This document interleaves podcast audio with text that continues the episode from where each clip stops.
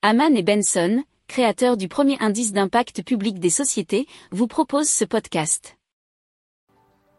Haman and Benson, a vision for your future. Le journal des stratèges. Alors la 5G euh, inquiète un petit peu l'aviation aux États-Unis.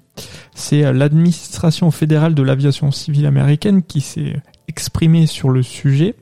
Les aéronefs euh, dont les altimètres n'ont pas été testés ou qui ont besoin d'une mise à niveau d'un emplacement seront incapables d'effectuer des atterrissages à faible visibilité où la 5G est déployée, ont-ils dit. Ils ont déjà émis, selon Reuters, 300 avis qui ont été publiés depuis euh, ces, derniers jours dans un grand nombre euh, autour des principaux aéroports du pays ainsi que des hôpitaux là où sont utilisés des hélicoptères pour transporter des victimes.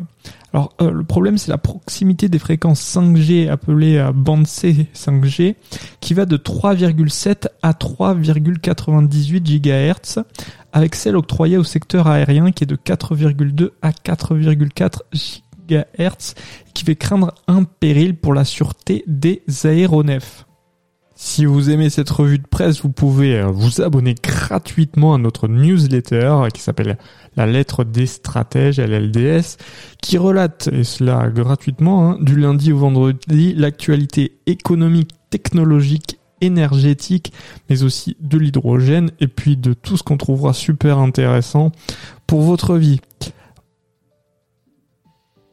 Pour approfondir ces sujets, abonnez-vous à la newsletter de Haman et Benson et écoutez nos autres podcasts que vous retrouverez dans les notes de l'émission ou sur notre site internet.